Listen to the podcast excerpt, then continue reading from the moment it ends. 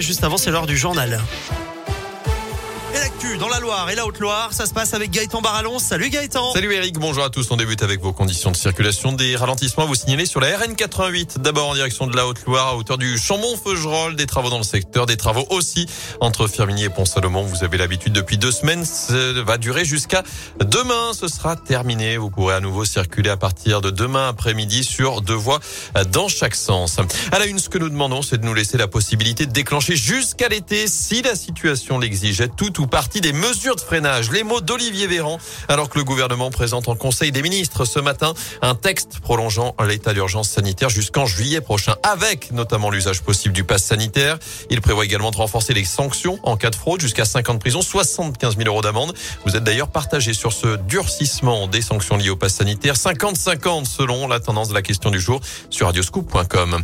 Dans l'actu également, éviter que le problème ne se reproduise. Le député de la Loire, Jean-Michel Mise, présente aujourd'hui ses conclusions à l'Assemblée après sa mission d'information sur les dysfonctionnements dans la distribution des plis électoraux. Souvenez-vous, c'était en juin dernier pour les élections départementales et régionales.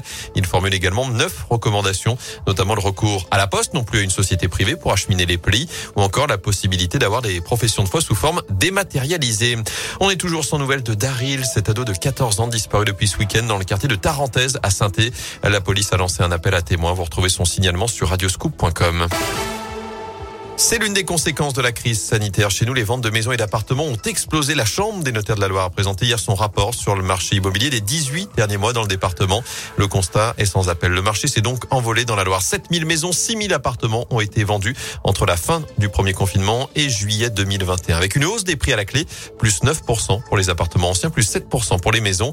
Et contrairement à Rouen, qui n'a pas vraiment profité de cette tendance, saint a été très prisé des acheteurs. Dans un tiers des cas, d'ailleurs, ce sont des personnes de moins de 30 ans qui ont acheter un bien, souvent un appartement. Adeline Martinon est notaire à Saint-Etienne. On a un marché euh, très dynamique sur les appartements anciens. On a pu constater sur les chiffres une augmentation de 8,4% et on sent que l'augmentation euh, se poursuit au fur et à mesure des, mois. Le marché de l'ancien euh, est principalement apprécié des investisseurs alors stéphanois, mais aussi des investisseurs extérieurs. Donc on a une augmentation des investisseurs du Rhône et puis d'autres personnes d'Auvergne-Rhône-Alpes. Saint-Etienne, c'est une ville en plein boom euh, qui a euh, des quartiers qui ont été rénovés euh, petit à petit. Donc c'est bien pour la ville que l'ancien puisse être rénové. Et en parlant d'argent, près de 8 millions d'euros espérés chez les Verts. La SS pourrait toucher un joli pactole dans les prochains mois. Le club, désormais richissime de Newcastle, voudrait recruter Wesley Fofana, l'ancien défenseur stéphano aujourd'hui à Leicester. La SS avait négocié 20% de la plus-value sur son transfert.